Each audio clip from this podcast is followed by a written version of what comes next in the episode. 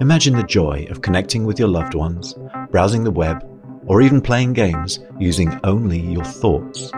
O implante de um chip em um cérebro humano, como anunciado pela empresa de Elon Musk, levanta debates médicos e morais pelo mundo.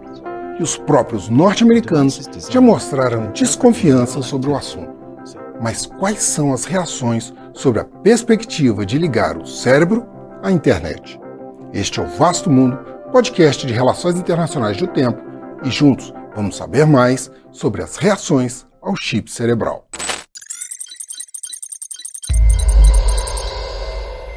A Neuralink, empresa de Elon Musk, anunciou o sucesso no implante de um chip no cérebro de um paciente. Em setembro do ano passado, a empresa havia anunciado seleção de voluntários entre pessoas com tetraplegia ou esclerose lateral amiotrófica, a chamada ELA.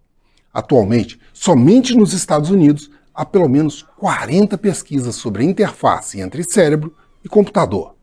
Mas o próprio Elon Musk já informou ter planos mais ousados, inclusive a capacidade de controlar smartphones e internet com pensamento.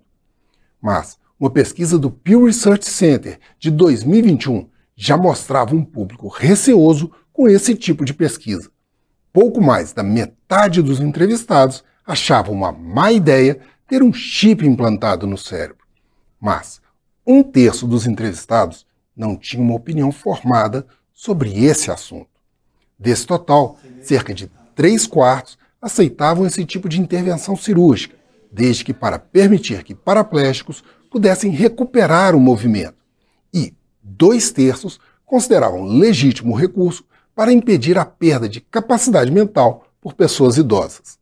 Já interações homem-máquina, como a capacidade de usar a internet com o pensamento, teve uma rejeição de 4 em cada 10 entrevistados.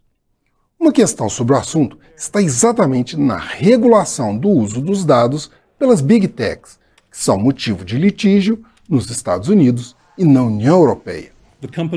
E uma outra dúvida é o uso desses dados na esfera política, como mostrou o escândalo da Cambridge Analytica, que, a partir dos metadados de 87 milhões de usuários do Facebook, foi capaz de interferir em pleitos eleitorais, como, por exemplo, a saída do Reino Unido da União Europeia.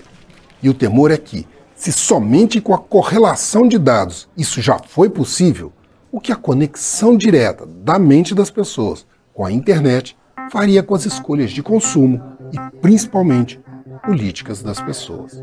Eu sou Frederico Duboc e este foi Vasto Mundo. Acompanhe este e outros episódios no YouTube, nas plataformas de streaming e na programação da FM O Tempo.